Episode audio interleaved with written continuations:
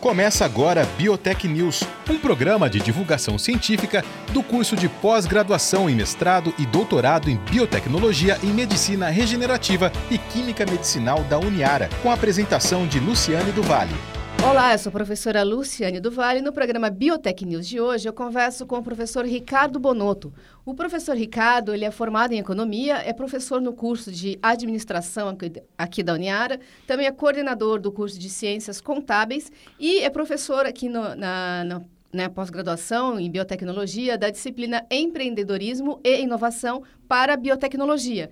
E é exatamente sobre esta questão né, que a gente conversa com o professor Ricardo Bonotto, que eu, por conhecer o Ricardo, já conversei com ele que eu não vou conseguir chamá-lo de Ricardo, vai ser Bonotto, né, por ser é. professor da casa aqui, a gente já tem é, uma longa data aqui de conhecimento, então vai ser, vai ser difícil. Já peço desculpas antecipadas, é, Ricardo, pelo Bonoto.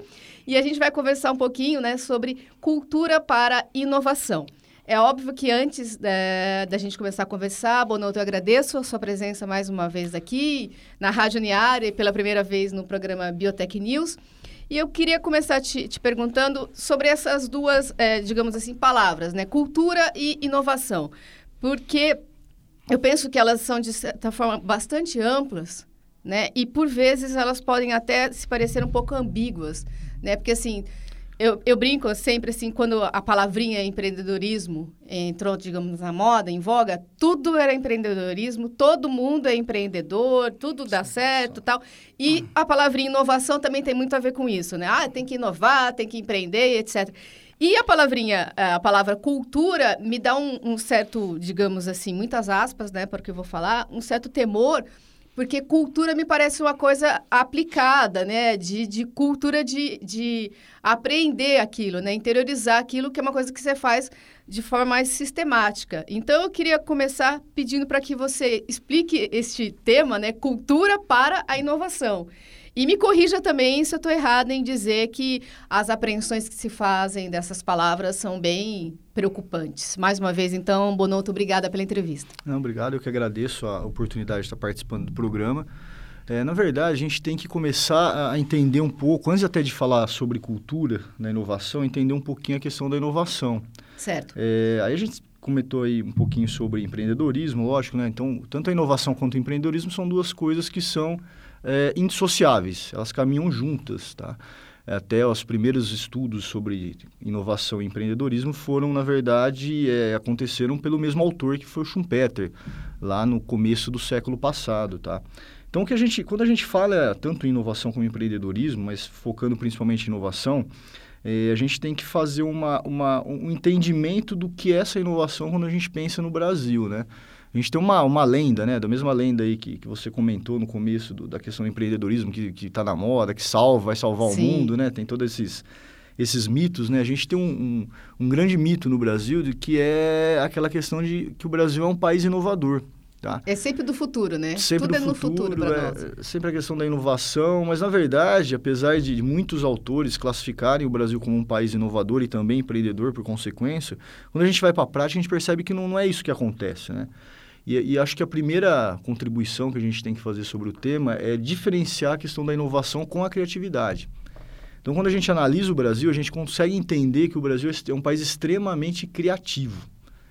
Só que essa criatividade, que, que isso é inerente no brasileiro, ela não se transforma em inovação, ela, ela muito pouco se transforma em inovação.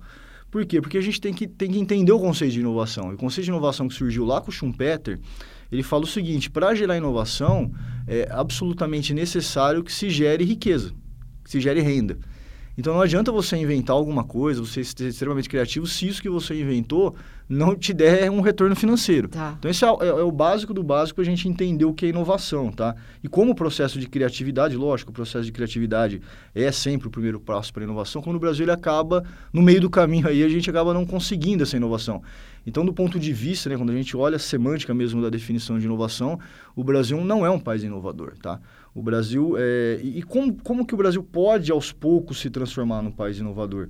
O Brasil tem que pegar essa criatividade, que é uma criatividade que está latente, uma criatividade que está, digamos assim, bem abundante na, na, na cultura brasileira, e colocar um processo, conduzir isso num processo que a gente chama de gestão.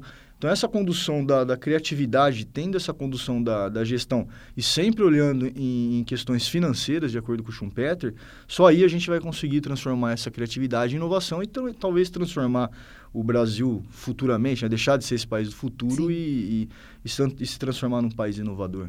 E, e Bonoto, essa, essa relação que você está fazendo, inovação, riqueza, quando você fala de, de riqueza, a partir do, do autor, é dinheiro mesmo. Dinheiro. É money. Money, grana. Grana no bolso, que vai gerar riqueza para as empresas, né? Consequentemente, você vai gerar emprego, vai gerar renda, vai gerar divisas para o país, né?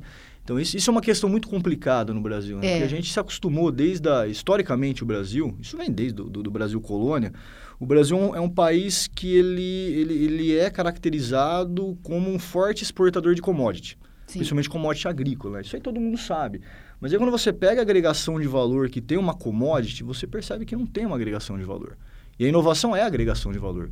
Eu só consigo ganhar dinheiro se eu agregar valor em cima de uma mercadoria, de um produto, tá? E o Brasil, infelizmente, ele se acostumou historicamente, lógico que ele, ele surfou, né? Uma, uma palavra diferente, mas ele surfou numa onda de, de valorização de commodity que teve no mercado internacional, principalmente quando a China entrou nesse mercado consumidor, e acabou não se preparando para agregar valor no produto. Então a gente hoje tem uma, uma economia extremamente comoditizada e dependente de, de fatores externos. Tá?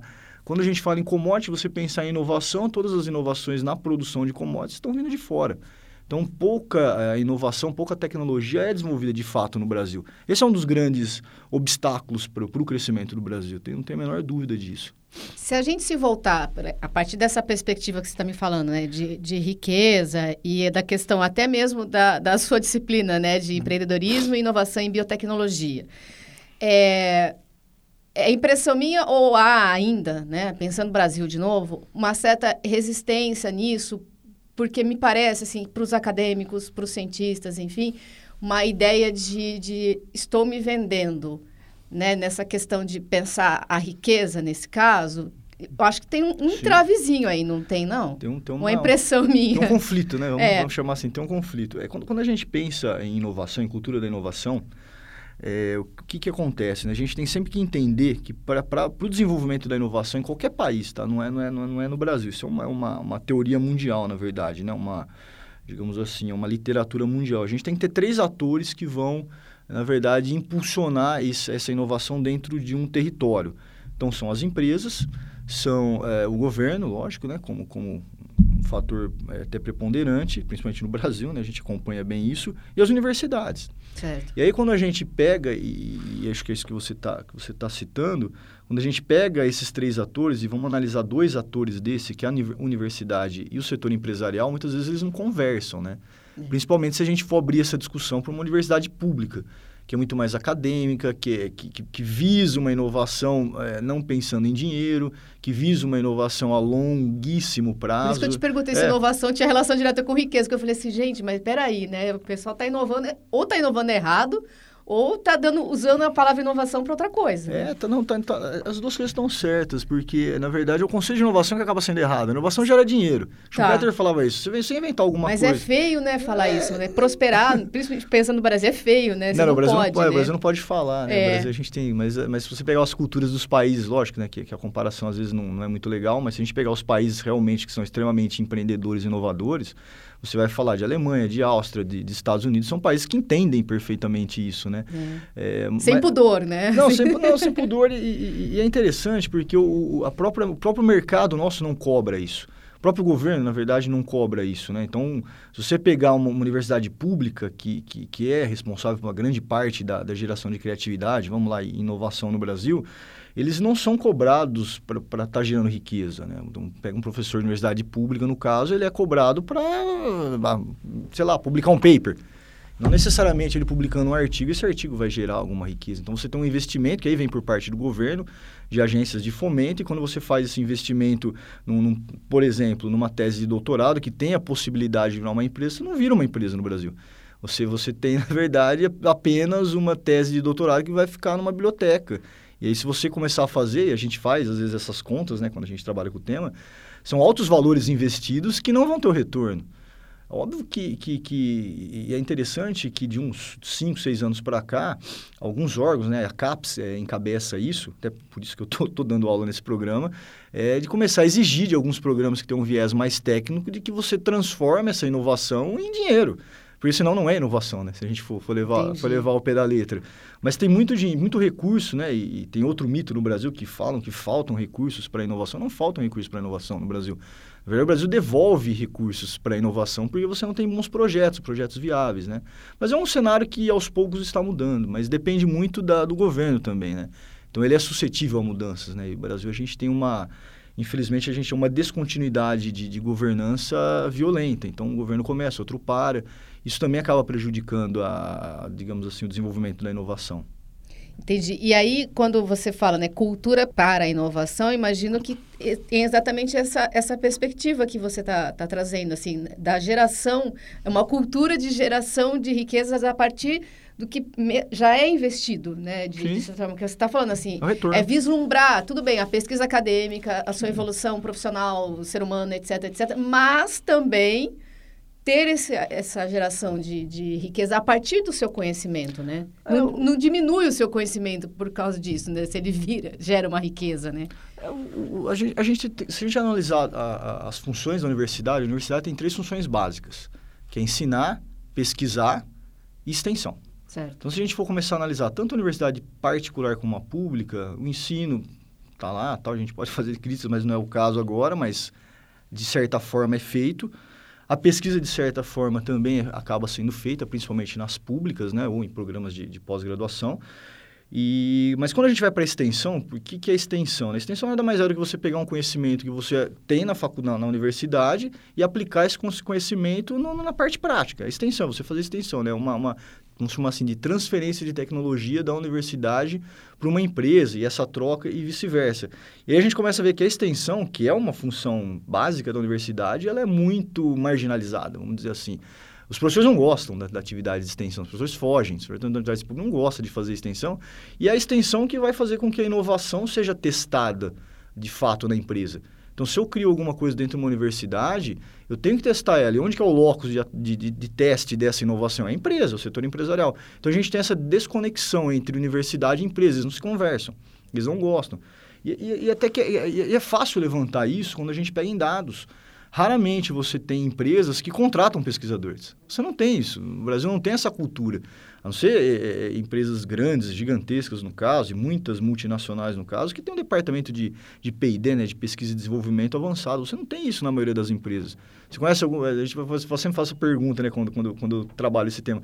Vocês conhecem algum cientista que é contratado para trabalhar numa empresa? O cientista no Brasil ainda é, é, é visto como aquele professor pardal, sabe? Sim, um cara com que... Jaleco, um jaleco, né? o cara, o cara meio biruta, aquela cabelo coisa... Despenteado. Cabelo despenteado. doidão, né? É. Então, mas, é, mas não é, né? O cientista, o pesquisador é um cara que está trabalhando, está embasando o seu tema. Então, tem falhas tanto do lado da universidade, que não cobra, e agora está tá mudando, né? Você tem que cobrar.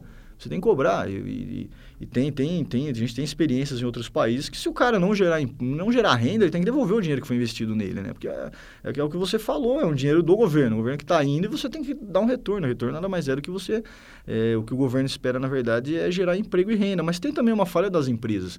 As empresas brasileiras têm uma, uma, uma, uma cultura terrível também de não, não investir em, em pesquisa, não investir em desenvolvimento, não investir em tecnologia é, trabalhar muito de forma empírica, né? A gente trabalha de forma empírica, ah, porque meu avô fazia isso, agora meu pai faz, eu vou fazer, não preciso de opinião deu de certo, ninguém, deu né? certo.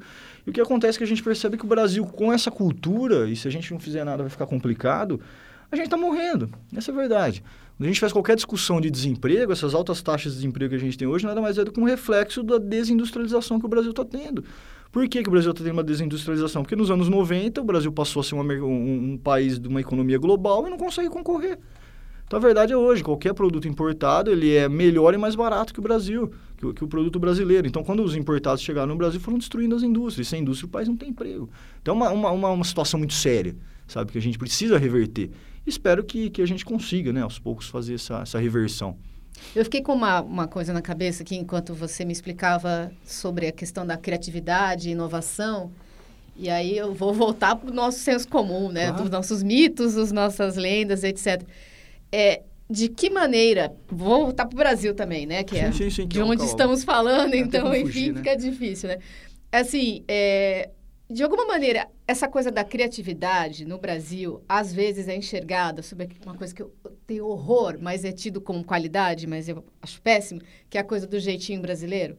Que o brasileiro é muito criativo, dá jeito para tudo e tal. A gente não está falando disso, né? O jeitinho, ele é péssimo, né? Péssimo, É, péssimo. enfim, péssimo. mas algum, de alguma maneira, quando fala de criatividade, é, vai por esse caminho, né? Do, do jeitinho, né? Dá um jeitinho. E aí vira empreendedor depois, né? Aí a palavra né, se transforma, né? É, Você, você tem, você tem um conceito que, que é mais ou menos isso do improviso, né? O É, brasileiro ele isso. gosta muito de improvisar, ele gosta muito de... de é, é, Gosta ou precisa, Bonotto?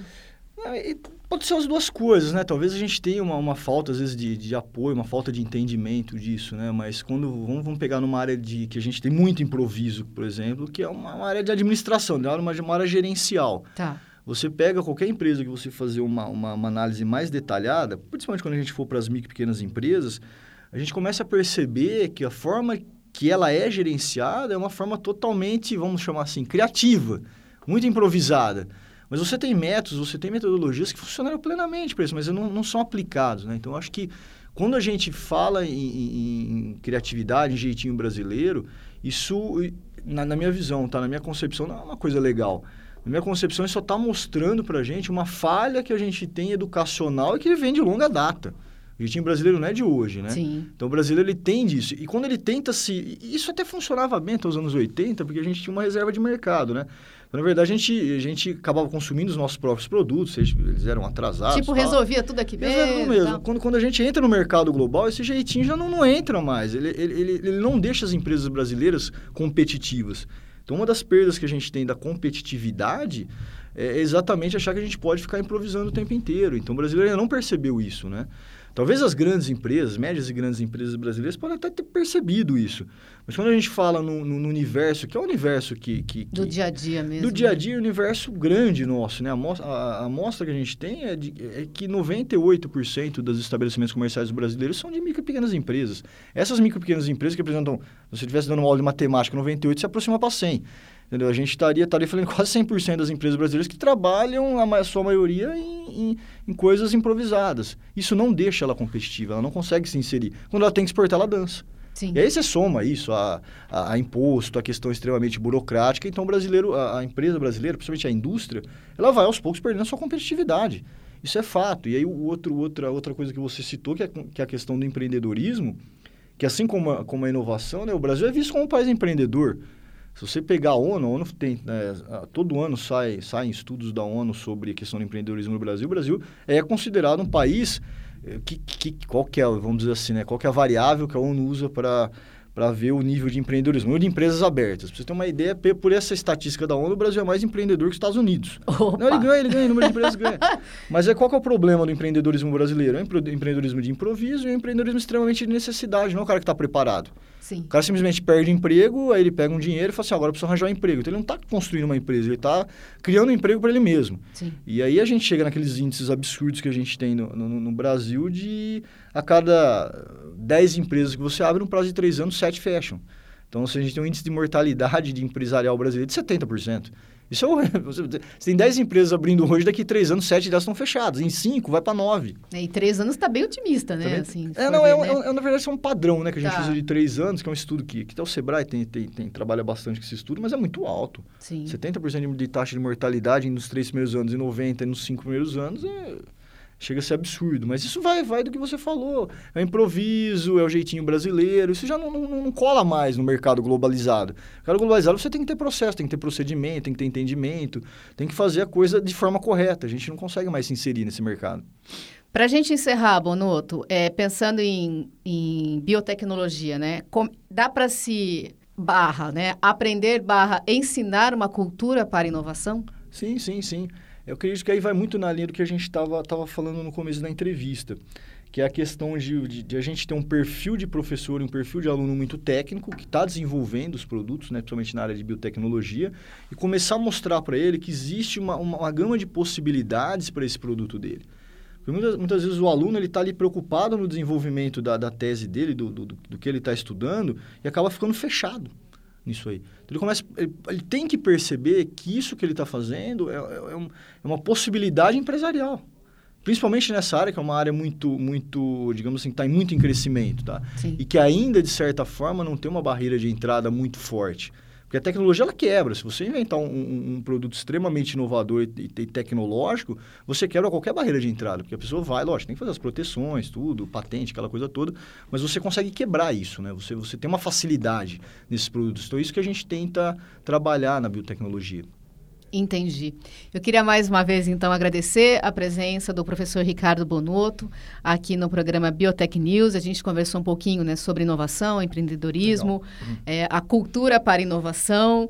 E, enfim, eu queria mais uma vez, então, Ricardo, ou Bonotto, é, agradecer a sua entrevista. A gente está encerrando o Biotech News de hoje. Tá bom, eu que agradeço. Muito obrigado pelo convite. Obrigada.